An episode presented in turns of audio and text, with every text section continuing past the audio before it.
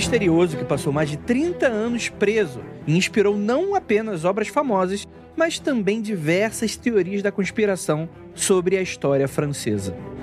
A identidade do prisioneiro, que ficou conhecido como o Homem da Máscara de Ferro, ainda não foi revelada, apesar das diversas hipóteses levantadas por historiadores, curiosos e fofoqueiros através dos tempos. E, caso vocês gostem de uma boa aventura, uma boa fofoca e um pouco de história, esse é o podcast para você. E a gente vai falar mais sobre isso logo depois da vinheta e a gente já volta.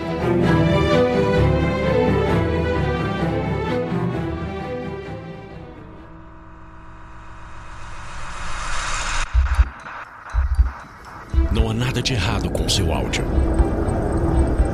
Adentramos agora através dos seus sentidos. Preparando você para o que vai acontecer nos próximos minutos. Além do que conhece por tempo e espaço, o contato com algo além. Não conte para ninguém e nunca olhe para trás, pois este é Mundo Freak Confidencial.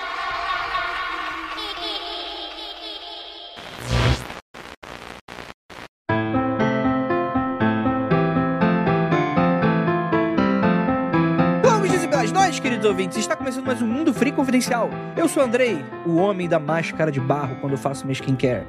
E para me ajudar temos aqui ela, nossa queridíssima Tupá Guerra. Oi, gente, tudo bom? Eu ouvi fofoca, ouvi história e eu tive que aparecer, porque, né, fofoca história é comigo. O historiador nada mais é do que o fofoqueiro com canudo. É isso aí. Exato. Não, mas, inclusive, as pessoas às vezes falam, tu passa, tá fazendo fofoca. Eu falo, gente, eu tenho doutorado pra isso. eu claramente estou autorizada a fazer fofoca. Eles me deram um diploma dizendo, faça fofoca. Se tem uma pessoa que pode fazer fofoca é você. Exato. E temos aqui também nossa queridíssima Gabi Larroca. Eu sei quem foi o Homem da Máscara de Ferro. Eita. Foi o Leonardo DiCaprio, gente. Vocês nunca assistiram o filme?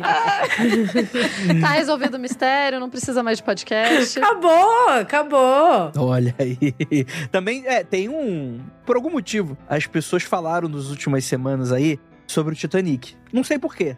Deve ter acontecido alguma parada aí. Alguém deve ter feito um Titanic 2 e, sei lá, colocado um, monte de bilionário no air fryer e jogar no mar. Não sei o que aconteceu. Só especulações. É fryer? Mas existe um tal Jack anônimo que teria morrido no Titanic, que essa lápide existe até hoje. E ele é ninguém mais, ninguém menos, também do que Leonardo DiCaprio. Então fica aí o maior anônimo trágico que vocês vão conhecer hoje. Mas, Andrei, Oi. Você sabe, né, que o Jack, na verdade, ele é só fruto da imaginação da Rose, né? Ah, tem essa teoria. ele né? nunca existiu de verdade no filme. ele é tudo coisa da cabeça dela. Entendi, entendi. Era, era uma neurodivergente. É por isso não cabia na tábua. É verdade. Só cabe na tábua quem existe. Agora faz todo sentido, com toda certeza. E por que a gente tá falando disso? Enfim, temos aqui também a queridíssima Ira Croft. Oi, gente. É isso, Leonardo DiCaprio. Não tem como separar essa pauta do Leonardo DiCaprio. Eu falei a mesma coisa, Gabi. Eu, puxa vida. É muita fofoca, é muito, muito boa essa história, mas eu também só consigo ver o rosto do Leonardo DiCaprio nisso. Olha aí, galera. Mas rapidinho, antes da gente continuar esse papo, deixa eu falar pra você nos seguir nas nossas redes sociais, arroba Freak, no Twitter, se ele ainda existir, e tá muito perigando ele não existir, arroba Mundo Freak no céu azul, no TikTok, no Instagram e onde mais que você quiser. Cara, você coloca, se você digitar Mundo Freak na sua calculadora, provavelmente você vai conseguir escutar algum podcast, fazer alguma parada. Então fica a dica pra vocês. E também, lembrando que o Mundo Freak Confidencial ele é exclusivo do Spotify. Além disso, a importância temos também nos nossos podcasts independentes, né? Aconteceu comigo, Criminologias, especiais de outubro, muita coisa legal. E você financia, tu, você que financia essa porra, sabia? Sabia que é você que financia? Então, caso você ainda não financie, mas queira e, e tenha o seu coração aquecido pela voz aveludada desse host que tá tendo que forçar para fazer essa voz. Não ficar com aquela voz de lelesque carioca. É, você pode ir lá na apoia.se barra confidencial com o mínimo de 10 reais. Você já ajuda a gente já. Cara, galera, é uma passagem de ida e uma, uma passagem de volta. E fiquei sabendo que em BH é mais caro ainda, é só de ida, né? Alguns outros lugares aqui no Brasil também é só de ida. Mas na maioria dos outros lugares é uma ida e uma volta quase lá, né? Na berola ali, sobra alguns centavos. 10 reais você já ajuda a gente pra caramba.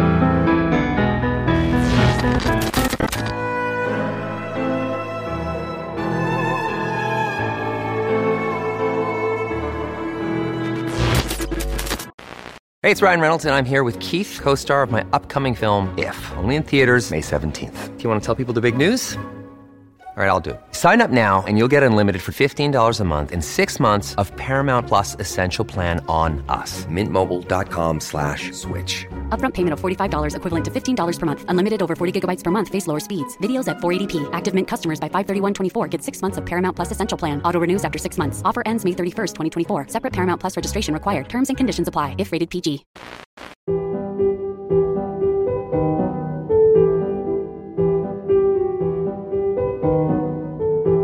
Falar sobre uma história que um monte de gente acha que é ficção, mas na verdade ela é real? Existe um famoso, misterioso integrante das prisões francesas do século XVII. A gente está falando de 1669, três anos depois do ano da besta. E a gente tem esse grande mistério, né, de um, um homem que é levado à prisão de Pinerolo, que é uma comuna italiana que pertencia à França naquela época. E apesar de não aparentar ser um prisioneiro extraordinário, a sua chegada ela é brindada com muitos segredos e enigmas, né? Porque ele é tratado no mais absoluto sigilo pelos envolvidos no caso. Agora, isso é muito estranho, né?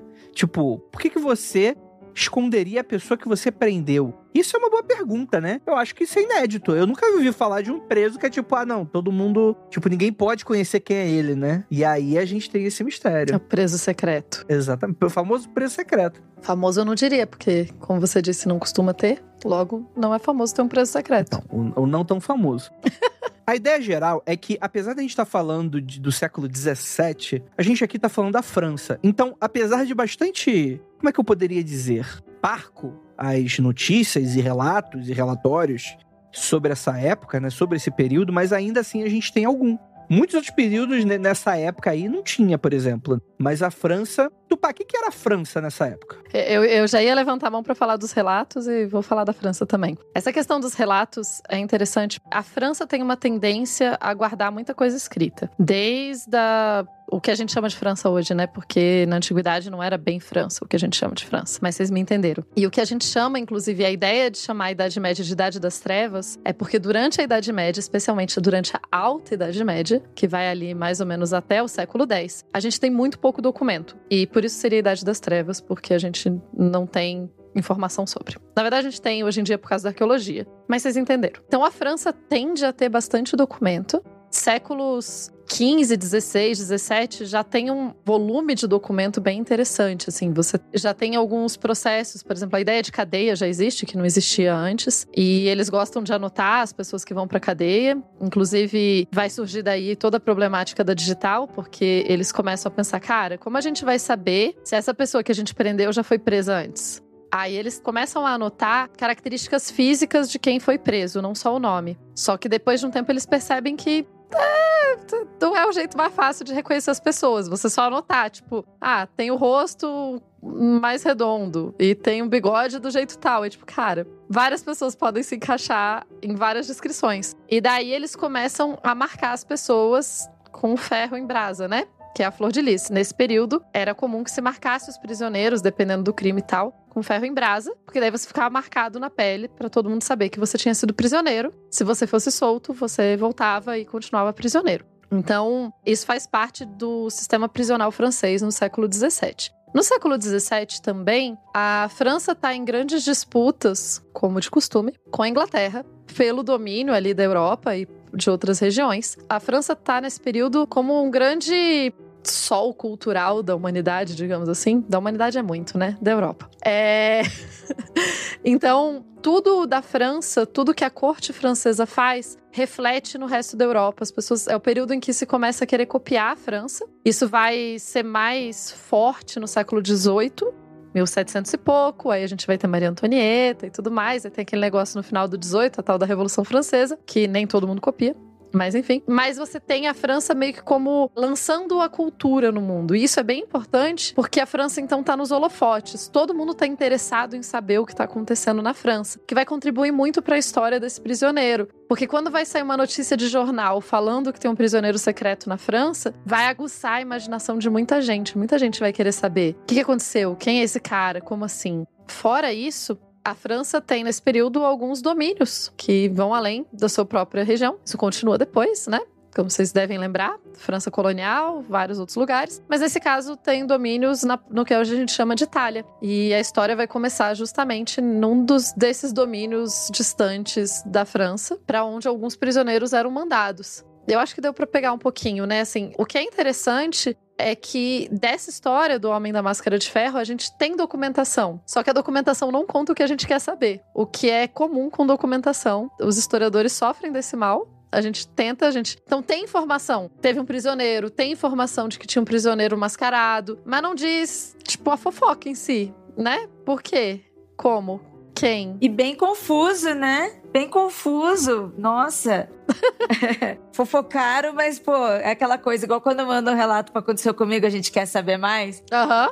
Ou igual na fogueira, né, Gabi? A pessoa começa a contar, aí ela conta mais ou menos, a gente fica, tá, mas e aí? E como é que foi? O que aconteceu? Cadê os detalhes? Fofoca pela metade. É. A vida do historiador é o meme da fofoca pela metade. É isso. Isso, é, isso define a vida do historiador, porque a gente recebe várias fofocas pela metade. Ai, gente, talvez eu seja muito cética e talvez eu não seja a melhor pessoa para isso, mas eu, eu, entendo, a gente sempre quer saber, né? Mas eu tava até conversando hoje com, com o meu marido e a gente tava trocando ideia sobre como a gente fica muito entusiasmado por essas fofocas, né? Ai, quem era o, o prisioneiro misterioso? E se cria todo esse imaginário coletivo do homem da máscara de ferro, né? E eu falo, gente, a possibilidade talvez não ser ninguém é muito grande, entendeu? Tipo, e a gente tá aqui séculos depois pensando e conversando sobre. Não, porque poderia ser um, um, irmão ilegítimo do Luís XIV, o Rei Sol, mas também poderia ser um nobre. E assim, na grande maioria das vezes, as respostas da história elas são muito sem graça, porque às vezes as coisas não significam nada.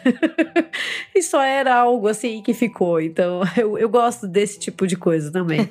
eu acho, Gabi, que aí que deixa mais irônico o fato de ser essa coisa doida, né, de não ser nada, eu fico imaginando, por exemplo, pô, mas se foi tudo mentira e o jeito que isso cresceu, o jeito que o storytelling foi levando, sabe, as pessoas foram abraçando, eu muito faria isso também. É, porque a gente às vezes. E faz parte da humanidade, né? Faz parte da, da nossa criação, da nossa história, da nossa identidade, né? Da nossa posição enquanto indivíduos no fluxo da história, tentar entender o que aconteceu. E, e a gente também quer algo empolgante, né? Os mistérios, os grandes mistérios. E uau, que legal. E às vezes assim, tipo, ai, por que, que o fulano fez isso? E eu fico imaginando o fulano no passado falando, ah, porque eu quis. tipo, ai, por que, que você escreveu isso? Ah, porque eu quis. Por que, que você cortou isso? Ah, porque eu quis, entendeu? Porque eu posso. Cara, essa parte, eu, eu concordo com o Big, tipo, essa parte banal da história a gente tende a esquecer, né? Parece que todo mundo da história, todo, todos os que a gente escolhe como personagens pra história, parece que eles têm uma, um desejo de fazer as coisas com tanto, né? E às vezes, sei lá, ele tomou essa decisão porque ele acordou mal-humorado, ele tomou essa decisão porque não dormiu direito, ou porque tava muito feliz, e a gente às vezes faz besteira quando a gente tá feliz, enfim. Eu tô tão feliz que eu vou mandar um prisioneiro e mandar ele ficar de máscara por anos até ele morrer. numa prisão da Itália. Ai, gente, vai que ele tava fazendo skincare. Skincare. Vai que era parte da skincare dele, entendeu? Era máscara rudimentar, sabe? Sei o, lá. nome é, o nome é esse agora, quando você tá na França do século XVII e tem inimigos políticos, é assim que funciona. É que você falar skincare na França, brigando com a Inglaterra, eles vão te banir pra sempre, entendeu? Pode falar inglês, não.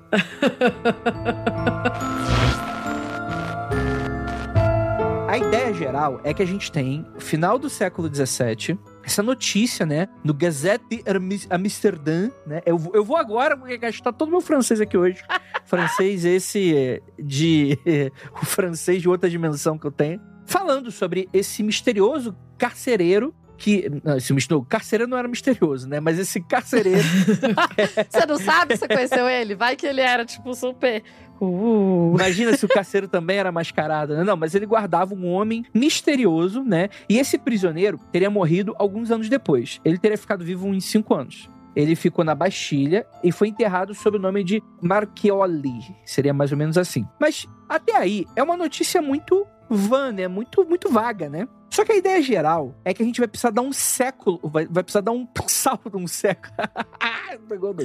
Vai precisar dar um salto pro próximo século. A gente tá falando agora do século XVIII, segundo aprendi com pá. Em 1769. Então, galera, mais de 50 anos aí se passaram dessa história, né? Quando um jesuíta, o Henry Griffith, publicou duas entradas do diário de Etienne de Juncat, que foi o segundo em comando na Bastilha no período entre 1690 e 1706. Ou seja, era um encarregado que estava ali na prisão e que provavelmente sabia um pouco mais dessa história, né? E a primeira entrada desse tal diário era uma nota sobre a, a chegada de Saint Mars, que seria um novo diretor da prisão, acompanhado de um prisioneiro mascarado no dia 18 de setembro de 1698. Então, aparentemente a gente tem de fato um registro histórico sobre alguém mascarado. Então, segue aqui abre aspas.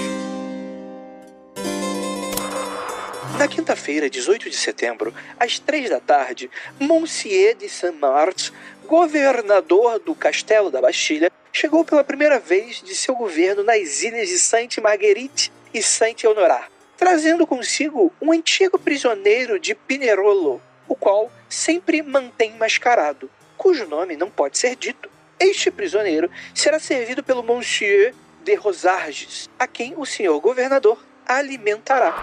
E você tem uma segunda entrada nesse diário, que a gente está falando aqui de 19 de novembro de 1703, ou seja, a gente tem um salto aí de cinco anos, pelo menos, aí da primeira entrada para essa, né? Só uma coisa, não que o diário não tenha outras coisas, é só que nas outras coisas ninguém fala mais desse prisioneiro, isso, tá, isso, gente? Isso, isso, isso, exato. Não é a narrativa Lovecraftiana aqui.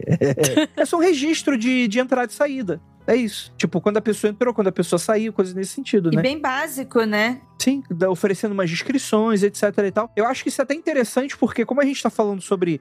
Como vocês estão falando, tipo assim, o jornal ele só vai dar a notícia dessa primeira entrada um ano depois. Então, quer dizer, informação demorava. Então, mais do que interessante, por exemplo, se der alguma merda, ou caso eu queira saber se a pessoa está trabalhando, eu acho que é uma maneira de entender que isso está acontecendo é através de um diário como esse, por exemplo. Então, por exemplo, o próximo cara que eu colocar lá, ele vai averiguar se o cara que eu coloquei lá fez um trabalho direito, né? No mínimo, né? Então, o cara que ele tá ali responsável pela administração do local. Não é aquela puta administração, mas, pô, pelo menos existe ali uma um certo registro de que o trabalho foi feito da maneira como foi colocado. E essa segunda entrada registrava que o homem, lembrando, são cinco anos depois da, da primeira, registrava que o homem que sempre estava com uma máscara de veludo negro havia morrido.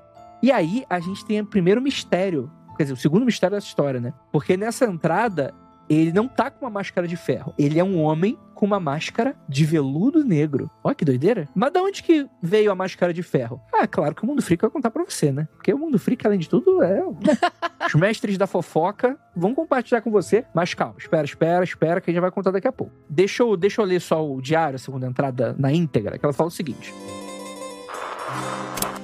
No mesmo dia, segunda-feira, 19 de novembro de 1703, o prisioneiro desconhecido, que sempre trajava uma máscara de veludo negro, o qual o governador Monsieur de Saint-Mars trouxe consigo das ilhas de Sainte-Marguerite e que manteve por um longo tempo, morre às 10 horas da noite. E este prisioneiro foi enterrado às 4 da tarde do dia 20 de novembro no cemitério de Saint-Paul, nossa paróquia. Em um registro mortuário, foi-lhe dado um nome desconhecido pelo Major Monsieur de Rosarges e pelo cirurgião Monsieur Riou, que assinou o registro.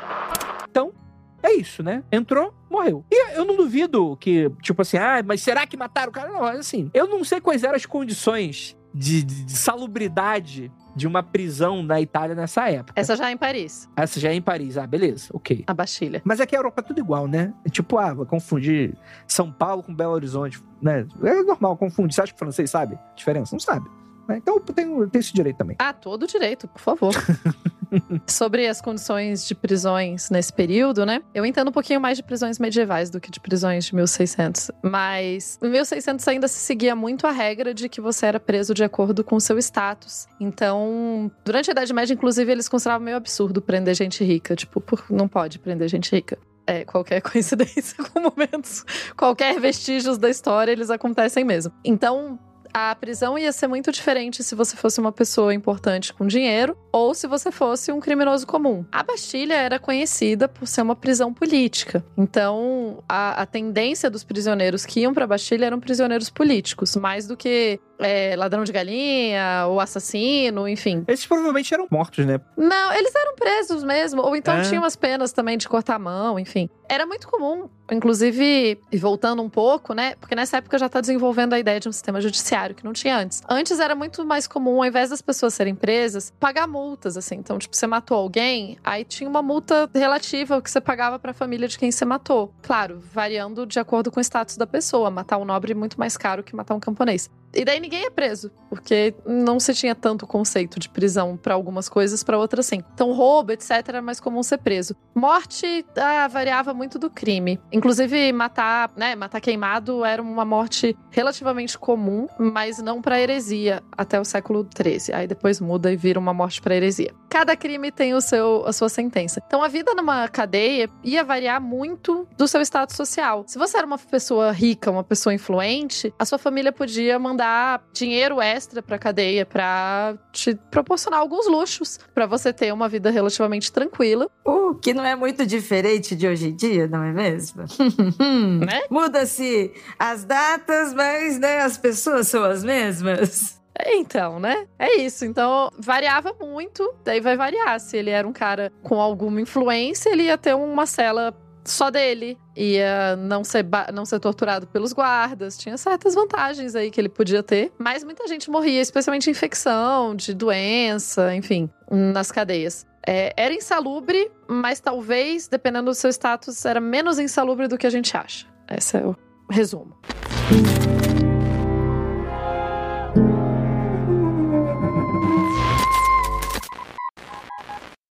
Look, Bumble knows you're exhausted by dating.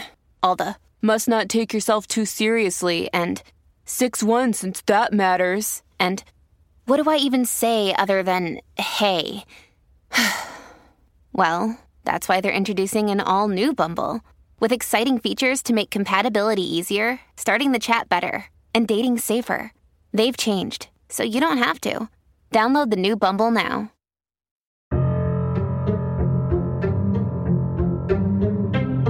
Vamos abrir a nossa, nossos registros, fazer aquele quadro de conspiração para falar dos personagens que temos para tentar desvendar esse mistério.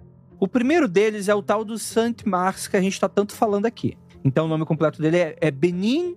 Como é que se, como é que se pronuncia isso, Tupac? Benigne. Delv- Delvarne. Delvarne? Como é que seria isso? Gabi, você fala francês? Muito pouco. Eu muito também pouco. falo pouquíssimo francês, Andrei. Beni, meu, eu diria meu Benin. francês, meu francês serve muito mais para ser lido e tapear uns buracos necessários do que outra coisa. Vamos lá. É, eu vou ler aqui, Eu- é então, a pronúncia isso. correta. Ó. Ah, Benigné Delvarné de Saint Mar Mars. De Saint Mars. É Marcos. Perfeito. Ah, tá ótimo. O Saint Mars, ele era o guardião responsável por vigiar o homem, aspas, aspas, da máscara de ferro. Então, ele sempre levava com ele para prisões das quais era responsável, do tipo, ó, tô de olho em você. Também foi encarregado de Nicolas Fouquet, que era o ex-superintendente de finanças da França durante o período que esteve em Pinerolo. E ele era um, um mosqueteiro que foi recomendado pelo capitão D'Artagnan como comandante da masmorra Donjon de Pinerolo, se tornando diretor da mesma em 1665. Então o cara já estava bem velho aí nessa, nessa história toda aí, né? Posteriormente seria diretor, ou seja, governador, como, como era falado na época, das prisões de Exiles, Sainte-Marguerite e a própria prisão da Bastilha, né? Onde permaneceu até a sua morte. Eu acho que essa presença do Sam Mars, ele acaba meio que levando a gente também a pensar que esse prisioneiro poderia ser um prisioneiro político ou uma pessoa importante, né? Sim. Porque ele tem como se fosse um, esse guardião responsável, essa pessoa que fica com a missão de vigiá-lo, né? De levá-lo consigo. E ao mesmo tempo em que ele já tinha sido encarregado de vigiar um ex-superintendente de finanças do, do governo francês. Então, assim, alguém importante que deve ter feito ali algo que deve ter mexido com gente poderosa, né? Então eu acho que aqui es- esse personagem ele contribui muito pra gente pensar que o Homem da Máscara de Ferro era alguém ali, um preso político, claro, além dele estar na Bastilha, mas tipo, alguém importante, mas talvez assim, não, não na fantasia que vai se criando depois com o Voltaire, Alexandre Dumas, essas coisas, mas tipo, alguém que, que tinha algum alto cargo ou alguém que cometeu um crime importante ou que mexeu ali com política, com finança e que não poderia ser revelado quem era. Precisava ser discreto, né? Eu acho que só o fato de, de ser um prisioneiro que precisava de discrição ali e algumas pessoas, né, como guardas, por exemplo, sabendo disso, sabendo de uma coisa ou outra, a partir daí começa aquela fantasia e baseado por ver uma máscara, né? Porque, pô, o Andrei tinha questionado, né, sobre isso. É muito inusitado, né? Pô, uma máscara de veludo preta toda tampando tudo, tudo escuro. Aí tá numa cela, tá escuro, tá preso, fica passando pelos corredores, né? Uma pessoa vai ver e vai criar aquilo como uma máscara de ferro. Não, mas, mas isso que a Gabi tá falando, ele, ele, é interessante nesse sentido. Quer dizer, não é alguém importante, mas importantinho no sentido de, tipo assim, pô, eu vou jogar numa prisão e vou, e vou morrer. Não, ele colocou a pessoa responsável por prender ele, colocou alguém para ficar de olho bem perto, para tipo assim, não ter chance de fugir ou desse cara conversar com alguém, ou desse cara. Era um cara muito bonito e não queriam deixar ele ficar perto de mulheres. Tava sendo vigiado. Ou ele era o amante do, do cara da prisão e ele fingia que ele era o prisioneiro especial. Nossa, essa fique foi. Era, era um cara, era, era um fetiche, na verdade. Era um grande fetiche isso aí do cara da prisão, isso é verdade. Era um filme pornô, pronto. Já tô vendo o filme pornô na minha cabeça aqui. Na cela. Mas até aí, o que a Gabi falou, eu vejo um sentido também, porque assim, quando a gente tá falando da Europa nessa época, cara, a gente tá falando daquela Europa clássica das tretas políticas, tipo assim, que que de palacianas totalmente, assim. A gente não tá falando só, por exemplo, como a Idade Média, e eu tô falando, eu sei que a Idade Média são mil anos, né? E são várias regiões consideradas, ok, né? Mas não é daquela pessoa, tipo assim, pô, tem o rei, aí tem os filhos do rei, aí tem o bobo da. Sabe, aquela imagem bem clássica do tipo, pô, tem poucas pessoas ali na corte. Cara, aqui a gente tá falando sobre famílias inteiras brigando por poder. Na França eu já não conheço nem tanto, mas, por exemplo, a Itália era muito famosa pelas cidades italianas ali, né? É que Itália depois vai se, vai se tornar uma coisa só, né? Então, por exemplo, a, apesar de ser alguém provavelmente muito importante, não precisa ser a pessoa mais importante da Europa de uma grande conspiração. Pode ser, tipo assim, o primo do cara da família que tu não gosta, que, tipo assim, era meio irrelevante, mas o cara pegou só por pegar, só pra dar uma lição em alguém, por exemplo, e era um cara importante, e se soubesse que foi preso ia dar merda, mas não era aquele tão importante assim, saca? Era só alguém para ficar de olho, caso vier. Ou, ou talvez alguém que nessa época também, né, você tinha muitas organizações, famílias, etc e tal, que poderiam estar também conspurcando contra a monarquia, ou algo nesse sentido. Vamos lembrar que a gente tem, é, próximo dessa época, aqueles mitos dos Illuminates, da Baviera. A gente tem essas organizações anti-monarquia, anti, anti né? Que depois vai dar no que acontece na França, né? Na Revolução Francesa, né? Inclusive, pro ouvinte que quer ter uma, um pouquinho. O filme fala de um período posterior, mas dá para entender essa vida de corte e tudo mais. É aquele Ligações Perigosas, a versão de 88, tá, gente? É um, um clássico, ele é um dos filmes que melhor retrata essas intrigas palacianas e todas essas tretas que aconteciam na, na França, especificamente. Então vale a pena pro ouvinte que quiser ter uma ideia melhor. E era isso, assim, várias dessas tretas políticas que eram muito importantes na época pra gente ser não são importantes. É por isso que eu digo para as pessoas, o pessoal fala: "Ah, eu tenho dó do historiador do futuro que vai estudar esse período, porque tem muita treta". Eu só tenho muita treta porque a gente vive ele. No futuro, a gente consegue olhar esse período e vários dos personagens que parecem muito importantes, eles vão, né, então, a probabilidade desse cara ser um cara. A minha fic de que ele era o amante do, do dono da prisão, do chefe da prisão é boa. Mas fora essa fic, pode muito bem ser alguém que, na época, inclusive, várias pessoas sabiam quem era. Só ninguém anotou. O fato, inclusive, às vezes, de ninguém anotar alguma coisa, pode dizer que muita gente sabia quem era. É, e que era irrelevante. Isso, daí não precisava anotar. Mas as conspirações são muito boas, assim, a gente vai falar sobre essas conspirações aí. Eu também acho que uma coisa que a gente fala de França, não sou historiadora de França moderna, entendo mal e porcamente, assim, então também é só os meus dois centavos, mas, cara, quando a gente vai tentar entender história, assim, pensando em monarquia francesa, é uma confusão, assim, que você vai. É, eu juro que eu tentei uma vez e eu Falei, ah, tudo bem, legal, sei os nomes mais importantes. Porque assim, a gente pensa que é uma coisa assim, ai, mamãe, papai e o filhinho herda. E, e, gente, tá longe disso. Então, assim, a quantidade de inimigos que não eram inimigos, que eram amigos, que era família, e que daí é vira amigo, vira inimigo, é muito grande, né? Então, principalmente falando de França, que tem uma história conturbada, entre aspas, assim, mas tipo, no sentido de que tem uma história que as dinastias ali vai mudando muito, né? E a gente tá falando do reinado do Luís XIV, que é o Rei Sol. Então a gente tá ali falando da, do absolutismo, a gente tá falando também da França se impondo enquanto essa nação, né? Essa nação enorme. Então também tem muitos fatores políticos e até econômicos por detrás desse prisioneiro que às vezes, é, sei lá, foi como a Tupá falou, na época era importante, hoje a gente nem sabe quem ele era, entendeu? Um nome me chamou a atenção quando a gente tava falando aqui do Saint Mars. Esse capitão D'Artagnan é o mesmo D'Artagnan dos Três Mosqueteiros? É. Ele mesmo. Um por todos, todos por um. Eu não fazia ideia que eles eram personagens históricos. Eu achei que era totalmente ficcionais. Não, são. Essa galera não era tão criativa assim. Eles pegavam um monte de gente que existia e criavam histórias a partir disso. a Gabi tem razão. Eu acho que isso abre margem para todos esses personagens, então, serem tremendos de um babaca na, na vida real, né? Ah, com certeza. tem, essa, tem essa chance, né? Por que, que, era um mosqueteiro? Eu pensei que só tivesse três. Tipo assim, vamos criar uma classe chamada mosqueteiro que só pode ter três. Não. Aí apareceu um quarto que esse não era, porque só podia ter três. Era o D'Artagnan. Então, eu, o que, que era um mosqueteiro? Alguém que, que usava mosquete? É isso? Eu tô tendo esse insight agora? isso. É tipo, é literalmente isso. É só isso. É tipo um, um uma parte do exército. São os mosqueteiros. Caralho! Eles eram uma força militar. É tipo assim, chama ali os tenentes, é isso? Tipo isso. Eles eram uma força militar relativamente independente. Eu não sou, assim como a Gabi, eu não sou especialista em história da França moderna. Mas os mosqueteiros, até onde eu me lembro, eles são uma força militar dentre as as divisões militares da França aí, que tem uma parada que eu entendo menos ainda, né? Mas eles eram uma das, uma das forças, e daí tem brigas políticas de quem que vai comandar a parada, e daí você tem o, claro, você tem o cardeal Richelieu, que também aparece na história dos mosqueteiros e que ficou muito famoso por. Ele passou pra história por vários outros motivos, se eu não me engano, também ele é o cara que tem várias. Ele amava gatinhos. Então tem vários quadros que ele fez questão de ser pintado com os gatos dele.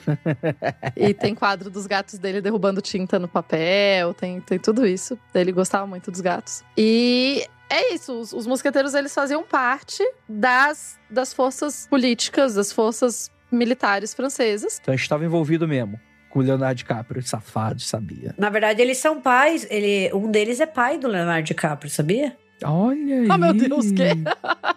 É, gente, no Homem da Máscara de Ferro, a gente descobre que o D'Artagnan é pai do, do Luiz XIV e do gêmeo do Luiz XIV. Caraca, esse filme. Ele, Verdade. Ele vai ficando melhor conforme vocês vão lembrando, porque eu não lembrava dessas paradas. Isso é incrível demais. Parabéns, Gabi, parabéns. Isso foi incrível. é que eu preciso colocar todo o meu conhecimento à prova, porque assim, eu assisti Titanic quando eu era muito nova. Preciso fazer um disclaimer. Eu fiquei obcecada. Assim, Como tipo... toda garota naquela época que foi no cinema, né? Eu perdi a conta de quantas vezes eu assisti Titanic, assim, eu fiquei obcecada pelo naufrágio. E daí eu fiquei obcecada pelo Leonardo DiCaprio. E qual foi o filme que o Leonardo DiCaprio fez depois de Titanic? O Homem da Máscara de Ferro. Então, o Homem da Máscara de Ferro virou minha segunda obsessão, entendeu? Assisti, tipo, inúmeras, inúmeras, inúmeras, inúmeras vezes. E é tipo, ele é. Assim, é, sabe aquele filme que é ruim, mas você guarda no coração? Gabi, eu fiquei sabendo de um passeio barato. Vai se fuder. pra ver o Titanic. e você vai junto daí, né? A gente se abraça daí no meio. Vai, vai to toca a Celine Dion nesse daí. Não, Sandy Júnior. Que vai não volta jamais. Ok, imortal não morre no final. morre no meio. Mas é interessante, né? É, sobre essa confusão. Eu também não tinha certeza se eles eram personagens baseados, né, em pessoas mesmo, ou se era fantasia. Eu lembro de ter visto outros filmes também, vários filmes que retratavam. Às vezes tinha também Homem de Ferro, assim, correlacionavam com fatos históricos e, e com D'Artagnan também. Mas é, é, essa não conexão que a gente tem com isso, né, com essa cultura. É, não é nem tipo, ou falta de interesse, ou não passou. Não, tipo assim, é uma desconexão que a gente passa por isso. Sabemos pouco e acaba nem, nem sabendo detalhes há uma confusão danada. Trago novas informações sobre os mosqueteiros que acabei de descobrir.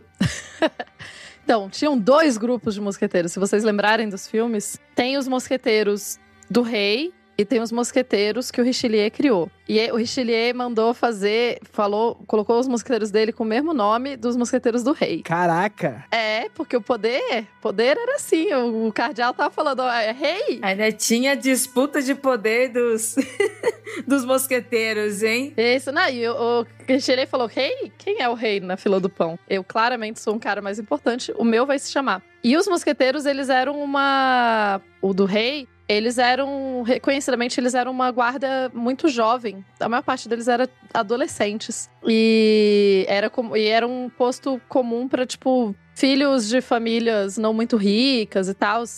Algo nobres, mas nobres com pouco dinheiro e gente com, tentando ascensão colocava eles nessa guarda. E eles eram reconhecidos pelo comportamento muito louco, porque, de novo, eram adolescentes, gente. tipo, você pega um monte de adolescente, coloca, dá armas para eles e fala, vai. Então vocês imaginam. É, Nessa época, só para localizar o ouvinte, o Richelieu, ele não tá nem mais vivo, né? Ele, ele foi o cara que criou um pouco dessa força.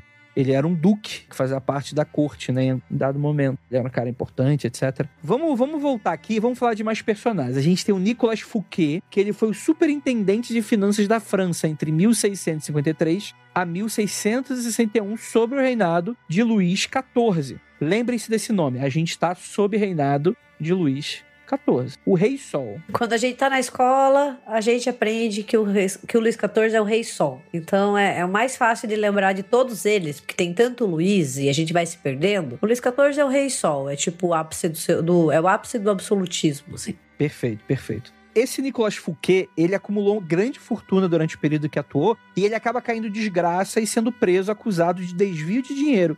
E ele teria conhecido o prisioneiro da máscara de ferro durante a estadia em Pinerolo. Então a gente tem mais esse personagem na história. E ele não contou quem era, olha que filho da puta. Olha aí, ó. Ou prisioneiro da máscara de veludo, como aprendemos, né? Exatamente. A gente tem o cardeal Jules Ma Mazarin, Mazarin, sucessor do cardeal de Richelieu, que foi o primeiro-ministro da França entre 1642 e 1661, e ele foi responsável pela nomeação de Fouquet como superintendente de finanças. Sucessor do Richelieu. Ah, tá. Richelieu. Ah, tá bom. Esse é o Richelieu.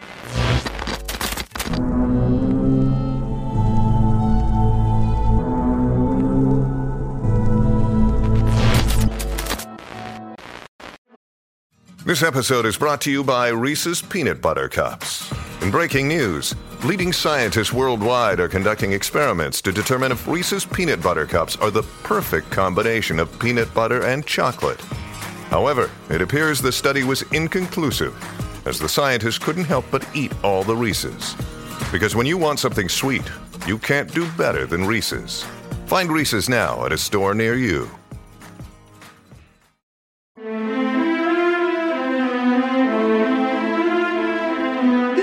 A gente vai entrar aqui nos personagens da teoria da conspiração. E a gente vai ter um cara pouco conhecido chamado Voltaire. Não um carinha aí. Não sei se vocês já ouviram falar. ele era um cara que não ia. Ele não ia, né? Ele só Voltaire, né? Ai, Ira, eu sinto muito que você tem que conviver com isso todo dia. Se algum é dia assim. você quiser vir morar aqui comigo, minhas portas estão abertas para você, tá? Depois dessa, pode vir. Obrigada, amiga. Obrigada. Para quem não conhece Voltaire, ele foi um famoso filósofo iluminista francês. Ele teorizou sobre a identidade do homem da máscara de ferro, né? Então, para quem não sabe, pô, Voltaire é um cara, para quem estuda filosofia, etc e tal, é um cara bastante relevante quando a gente tá, tá estudando filosofia, né? Sobre esse, essa ideia de pensamento. Tem várias, é, vários textos dele, né? Que fica essa coisa do pensamento ocidental, né? Que as pessoas vão, vão falar, pô, o cara, o cara manda, manda muito, né? Ele é um cara, um dos caras importantes do iluminismo, né? E por aí vai, que vai ser importante aí pra chegada da onde a gente chegou em, em dado momento momento, né? E a ideia geral é que ele se meteu nessa história. Então ele teorizou, hipotetizou quem seria esse misterioso homem, porque isso é muito interessante a fama do Homem da Máscara de Ferro cresceu muito quase 100 anos depois da passagem dele. Isso é muito doido, né? É quase como a gente fala aqui de diversas histórias, fala, pô, na época aconteceu, ninguém deu muita bola. Mas depois isso virou meio que uma, um frisson do tipo, cara, olha que doido, tinha um cara que, que, que ninguém sabe quem é e que ele era tão importante por causa disso, disso, disso. E olha que história inusitada, né? Ele se torna um personagem romântico até, né? De- Dentro dessas histórias. É, a gente pensa no Homem da Máscara de Ferro e eu vejo que ele é famoso, é famoso hoje em dia, assim, personagem de filmes, né? E de, de outras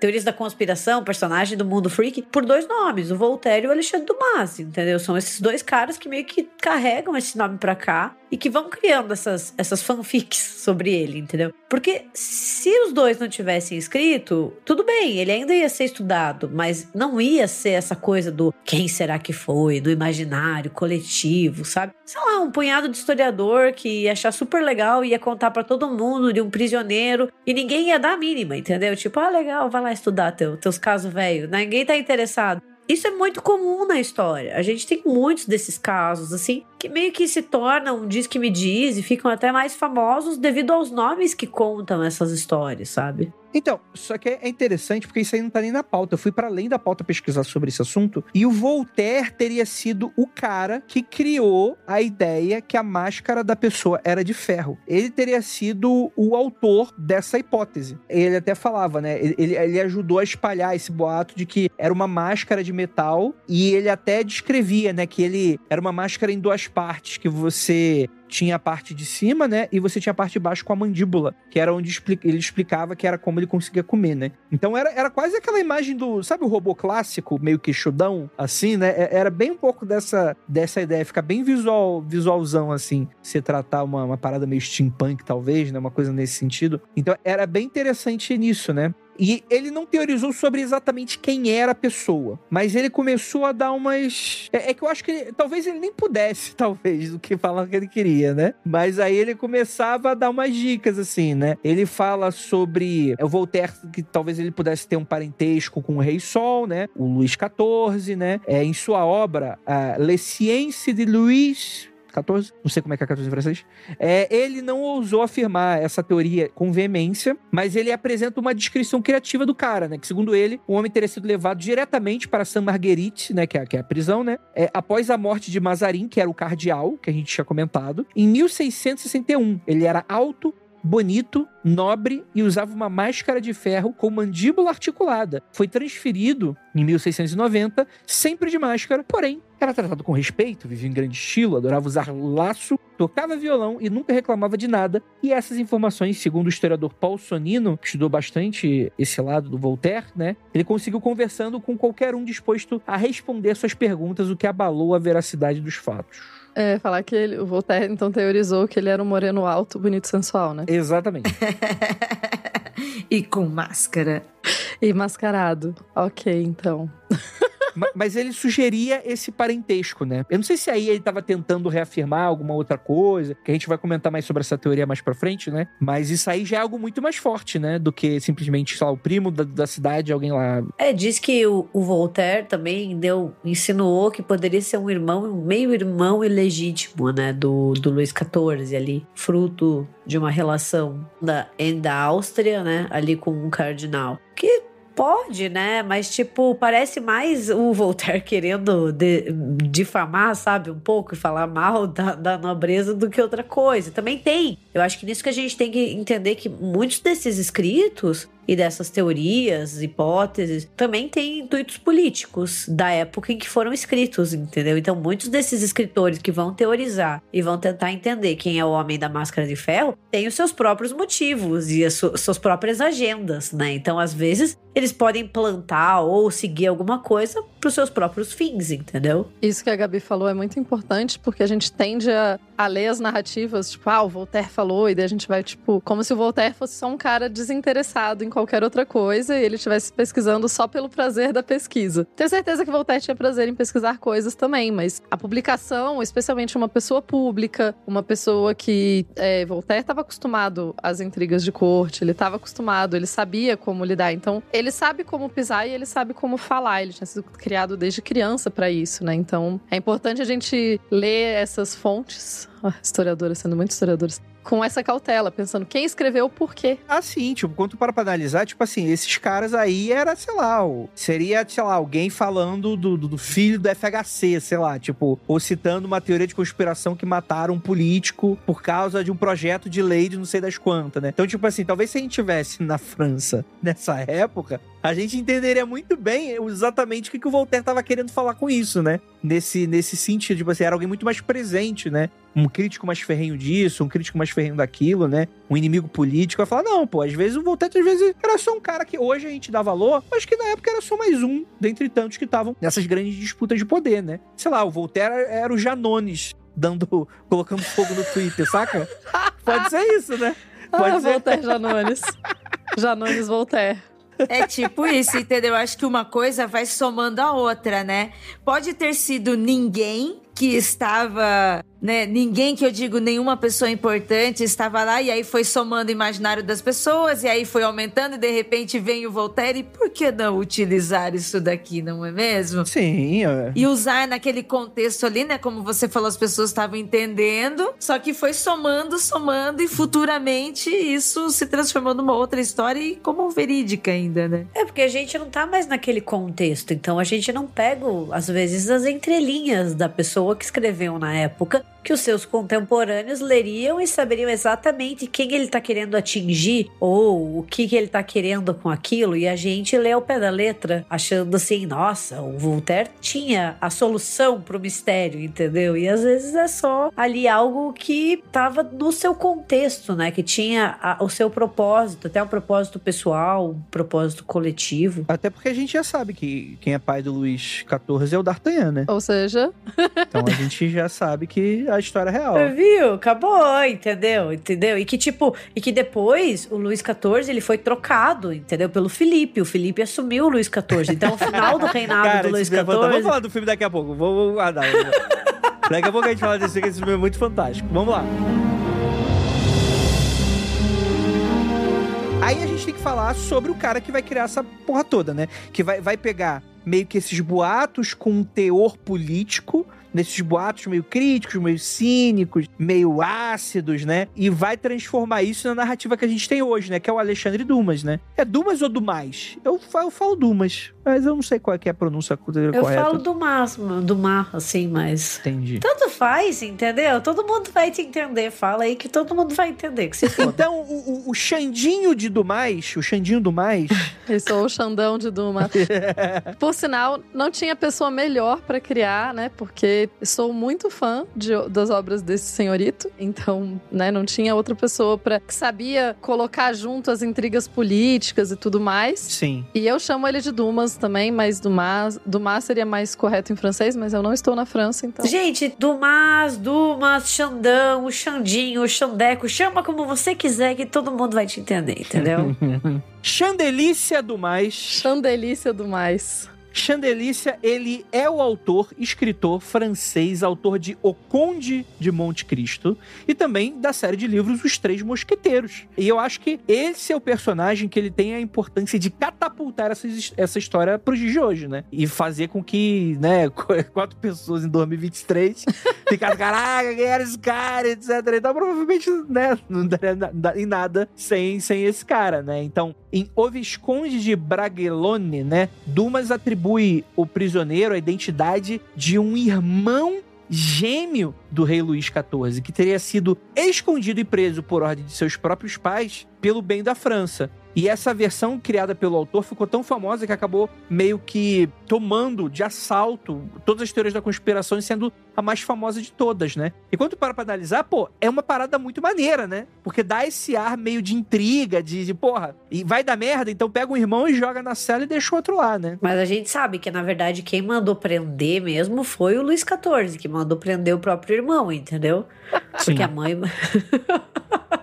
eu tô falando do filme, mas eu vou parar, eu prometo, tá?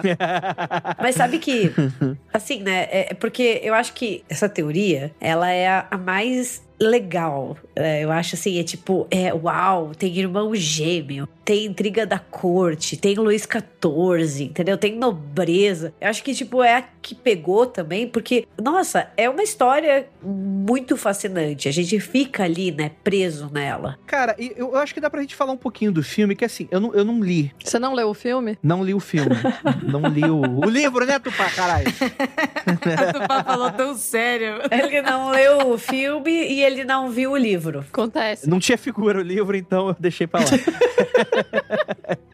e aí a ideia geral é que eu não sei exatamente as diferenças do filme, porque então eu vou falar do filme, né, que é o que eu sei. Mas a ideia geral é que você teria tido, né, essa intriga, né, e jogaram o cara lá. E qual é a parada? A parada é que o Luiz XIV ele era filho da puta. Naturalmente a visão iluminista da coisa toda, né? e era um cara arrogante, era um cara do mal, né? Era uma parada bem, tipo assim, quando tu vai a parada do Robin Hood, por exemplo, você tem aquelas narrativas do, pô, o rei era do mal, aumentava os impostos, Robin Hood ia lá e justamente roubava a parada, né? Mas aqui a gente tem um plano que aí os caras, os, os mosqueteiros resgatam o, o Homem da Máscara de Ferro. Mas, pô, mas na história real, não tem resgate, né? Mas aí é que tá. Os caras trocam o rei, Luiz XIV, e colocam a Máscara de Ferro nele. E pegam o outro cara que seria bonzinho, né? Porque é assim que funciona na ficção. E colocam ele pra ser rei e tudo fica bem. É isso que acontece. E, cara, isso é tão... Eu acho isso tão genial. Isso é tão maneiro. Cara, eu queria ter... É, é, é inveja de ter tido essas ideias, cara. Porque isso é muito maneiro, né? Porque aí, de fato, o cara vai ficar falando ali que ele é o rei, quem é que vai acreditar nele, né?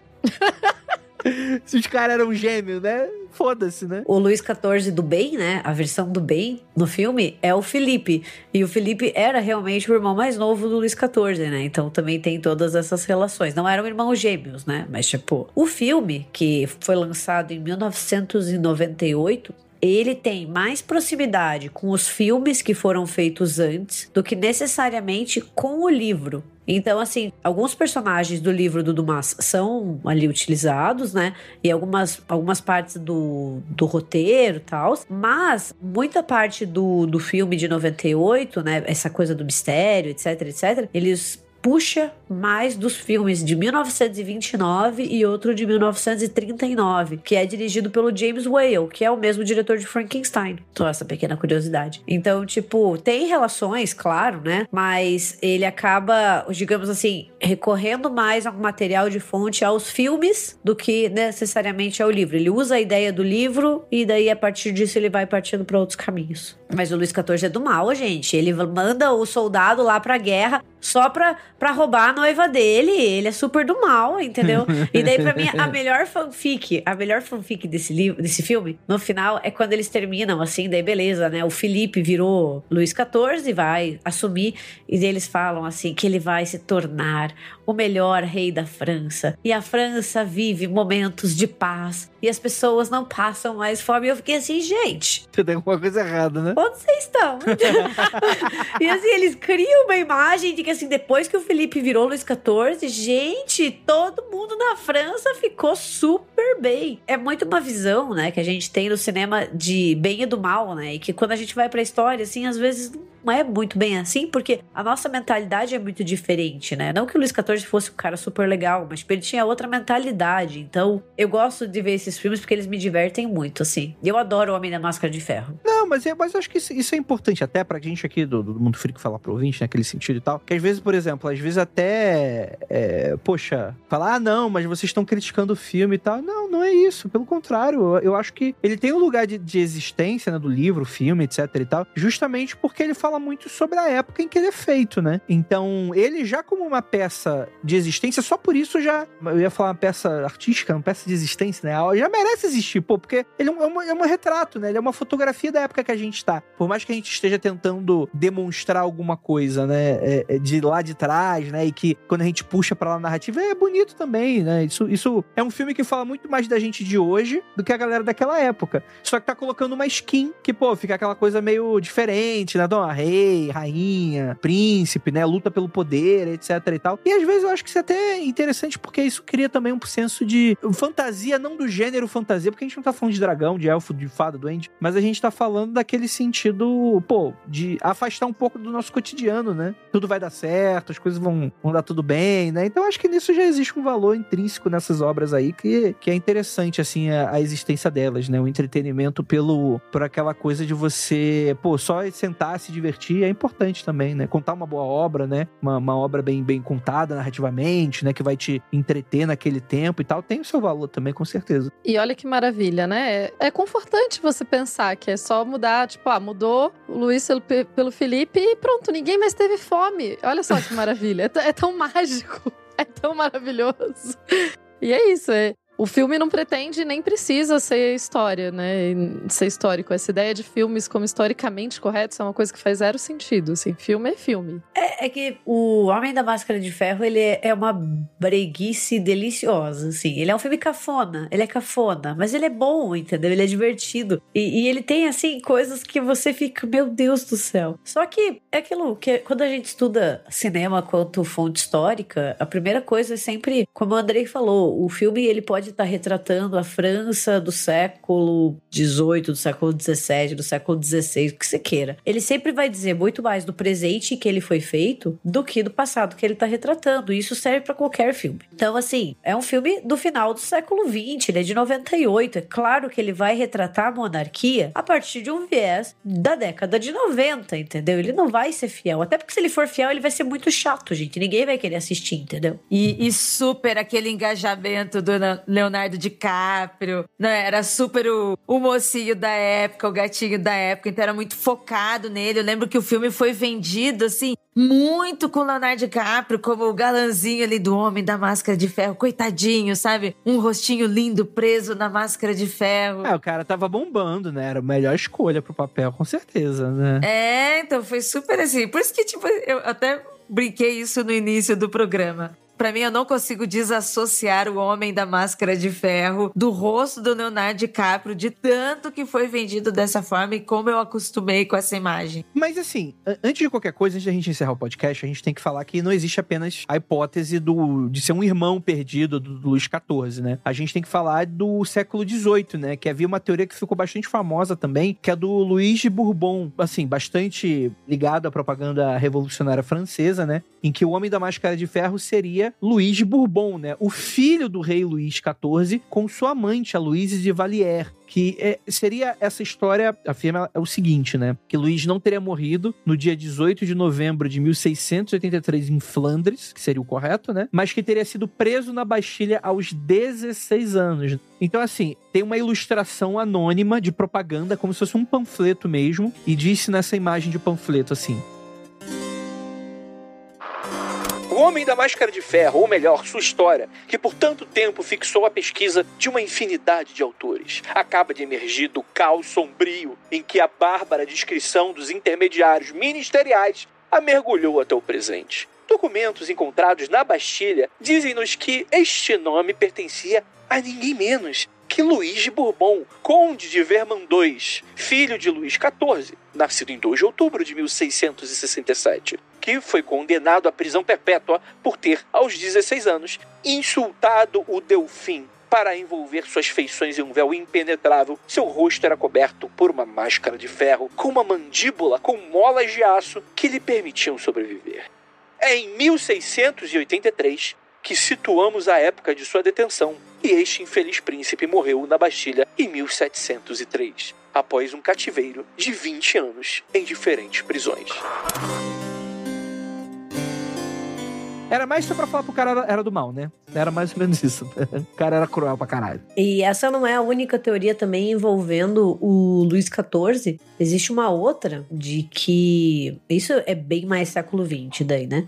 mas de que o Homem da Máscara de Ferro era, na verdade, o pai biológico do Luís XIV. Porque existe todo um mistério em volta do nascimento do próprio Luís XIV, que é meio que dito assim que foi um, um nascimento milagroso, porque o Luís 13 e a rainha não, não eram mais íntimos há mais de 10 anos. E a gente sabe que naquela época a galera toda ficava em cima, afinal era produzir herdeiro e continuar a linhagem, né? Então existe uma teoria que sugere que eles colocaram um neto ilegítimo de alguém ali pra, pra fazer um rala-rola com a rainha e produziam um herdeiro e colocaram como o Luís XIV, que seria daí o filho do, do Luís XIII. E que, teoricamente, o Homem da Máscara de Ferro seria o pai, né, biológico do Luís XIV. Tipo, é uma confusão, assim, mas também, né? Eu acho que eu já vi essa teoria em algum filme.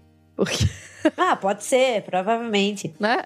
Eu acho que o bom dessa história é que ela, ela dá margem pra muitos filmes e muitas. Você pode fazer eternos filmes com várias possibilidades de quem seria. É porque é uma lacuna, né? Você encaixa o que você quiser lá. Bom demais. É, e, e daí você ainda entra na fanfic, né? Dessa coisa do nascimento milagroso do Luís XIV. Que, que procurem na internet, que tem muito, muita gente falando sobre isso, muitos historiadores realmente. Mas você fala, hum, então talvez o Homem da Máscara de Ferro era o pai biológico, quem sabe? Pode ser, pode não ser. Era o D'Artagnan. Era o D'Artagnan. O pai biológico do Luís.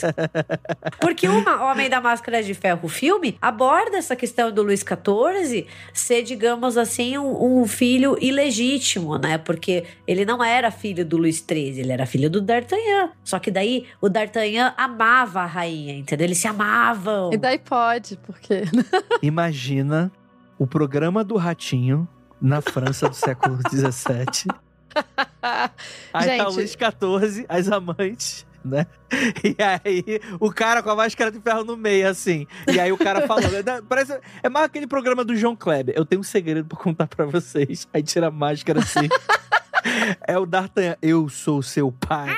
Tipo, e acaba assim, todo mundo, né, dando tiro pro alto, né? Anão dando cabalhota, né? Tipo, É, as pessoas não têm ideia de como que o exame de DNA modificou as intrigas de corte, né? Tipo, as intrigas. Eu falo intrigas palacianas, mas não precisa de ter corte no sentido de nobres, assim. Vale qualquer tipo de gente rica reunida e políticos. É, esse tipo de coisa, o teste de DNA acabou com parte da. A gente não teria a mesmo, mesma treta, porque daí fazia um teste de DNA no filho, no Luiz, e pronto, resolvia o problema.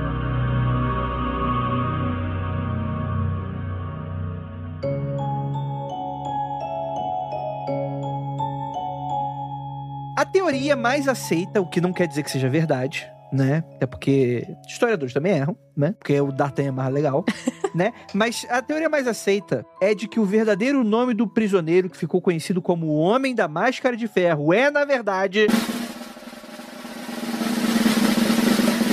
Eustache Dogger. Aí, aquele meme a quem? Aquele momento de quem? Who? né?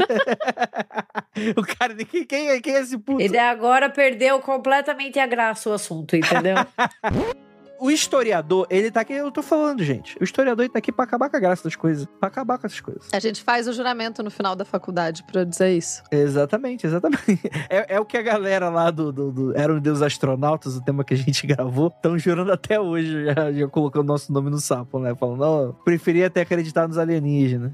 Mas quem é esse malandro aqui? A ideia geral é que ele provavelmente teria sido um criado e usava ocasionalmente uma máscara de veludo negro. Seu crime e o motivo todo do sigilo mantido sobre sua prisão é que são desconhecidos. Cartas enviadas por São Mars confirmam a existência de um prisioneiro com esse nome durante o período que atuou como diretor da prisão. Então rolou um vazou, saca? Ah, tô com um cara aqui. Só que assim, não existe essa ligação de que é- são o mesmo cara. É uma hipótese, porque você não teria registros desse cara. Porque ele teria entrado como prisioneiro desconhecido da máscara de veludo, sacou?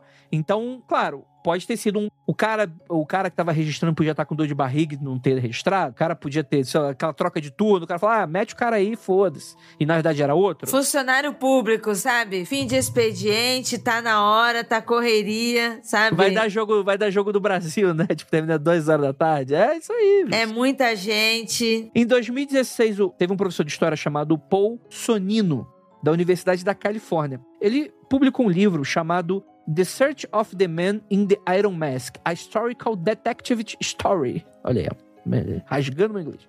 Onde ele acaba analisando diversas cartas, documentos e registros que relacionavam ao prisioneiro e ao, e ao período que ele estava preso, né? E chegou a uma conclusão sobre o caso. Para o Sonino, que é o autor do livro, né? O homem foi um criado do cardeal Mazarin, que acabou revelando informações sobre a fortuna suja do seu patrão e o levou à prisão. É, ele tá falando aqui do Eustache, né? Que ele teria sido ameaçado de morte caso revelasse qualquer coisa sobre seu passado e usaria a máscara para não ser reconhecido e foi enterrado com o nome falso por causa disso. O que pra mim também faz todo sentido, né? Um cara que foi um delator nessa parada e é isso aí. Acho que pra mim a gente fecha nisso aí, porque tem muito cara de ser uma parada dessa assim, né? O cara descobriu uma parada que não deveria ter descoberto e falou: ó, toma conta aí desse su- sujeito aí e vambora, né? E por que não matar ele? Hum, criado, né? É, podia ter matado, né? Pra que ficar alimentando um cara, colocando gente pra cuidar, se você só podia aniquilar? Mó rolê. Ó, olha as duas historiadoras metendo sarrafo no historiador, no único historiador aqui da história aqui. Mas, gente, o que o historiador mais faz é discordar um do outro, você não tá entendendo. É isso que eu ia falar. A gente é ensinado, a gente é ensinado a soltar farpas de modo elegante, discordando do colega, entendeu? Olha aí, não é uma classe unida. Não é uma classe unida. Ai, que chique! Ai, que finas vocês. Porque se você brigar abertamente, você já é barraqueiro, entendeu? Então você tem que, tipo, ser, ser fino. Inclusive, assim, eu diria que uma boa teoria é que você colocar dois historiadores numa sala, a gente tem pelo menos três opiniões. E a gente briga sobre elas, todas elas. Porque aqui ninguém pode concordar com nada. E tenho certeza que esse historiador não ficaria triste da gente discordar dele, porque ele é historiador, ele tá acostumado. Eu acho a teoria dele plausível de acordo com os documentos, assim, mas tem essa questão, que na real ela pode ser resolvida de forma simples, assim, né? Tipo, às vezes o cara tinha algum amigo importante. Não que ele fosse importante, mas às vezes esse, esse cara específico tinha um amigo. As pessoas às vezes têm amigos. E daí, enfim, alguém interferiu ali no meio e falou: não, não, não, não, não, não, não, não, não, não mata esse não, deixa ele aí preso. E daí depois de um tempo ficou, e daí, tipo, perdeu meio que sentido. Tanto é que ele morreu depois do cara que teoricamente ele sabia o segredo. Então. Já nem tinha mais sentido, sei lá, dele tocava violão e usava laços. Mentira. Daí todo mundo achava ele legal na cadeia. Vai que. E aí, ouvinte, o que, que você acha sobre quem é o homem da máscara de ferro? Alguém quer comentar mais alguma coisa antes da gente partir? Eu ainda mantenho a minha opinião, que é o Leonardo DiCaprio. Eu termino esse podcast exatamente do mesmo jeito que eu comecei. É o Leonardo DiCaprio. Eu vou colocar, quando esse episódio for lá, eu vou colocar um questionário no, no Spotify. Quem você acha que é o homem da máscara de ferro? A letra A. Leonardo DiCaprio, letra B, D'Artagnan, letra B, o engenho que ninguém se importa, não marque essa aqui, só tá aqui porque os historiadores são chatos. E letra D, sei lá, vou inventar alguma outra. Vai ter de Varginha. E daí o outro é o gêmeo do Leonardo DiCaprio, entendeu? É, pode ser, é, ué. É, teve duas pessoas que foram da máscara de ferro, o antes e depois, né? Da troca. E se o Leonardo DiCaprio tiver gêmeos? Ele for gêmeo, a gente até hoje não sabe. E na verdade eles se alternam, atuando. E na verdade não é o Leonardo DiCaprio que tá no Titanic. É o Leandro DiCaprio. Vamos, vamos parar, Gabi? Vamos, chega? chega, pelo amor de Deus, chega, chega.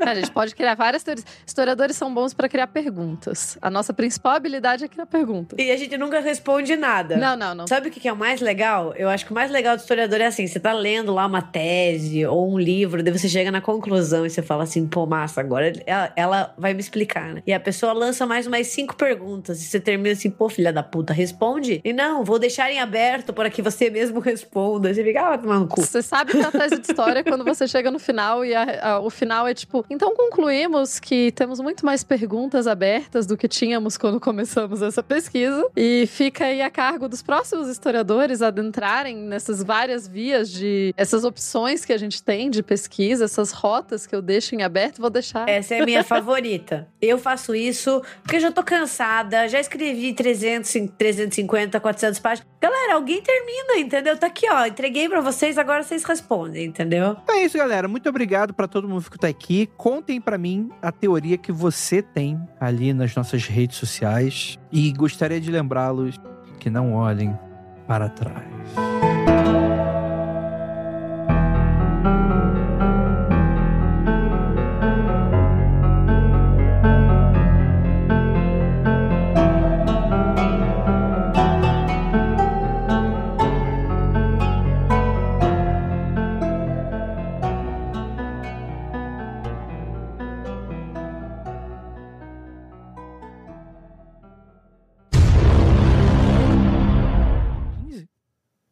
1600 e... 1600 é... é e tantos é... 17. É dizer, puta, errei de novo, caralho. Eu sempre Ai, coloco eu- menos um ao invés de mais um. É isso que me pega. É sempre Eu pra erro- frente, né? É pra frente. eu lembro que a Gabi. Fala.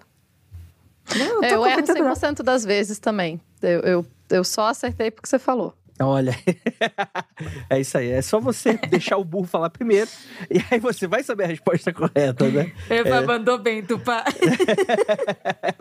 Vamos lá, galera. Século XVII, a gente tá falando de mil. Que não olhem para trás. Porque o Leonardo DiCaprio está olhando pra você. Ou o gêmeo do Leonardo DiCaprio, que é o Leonardo DiCaprio. Eu não aguento mais Leonardo DiCaprio, pelo amor de Deus. Não, não aguento mais.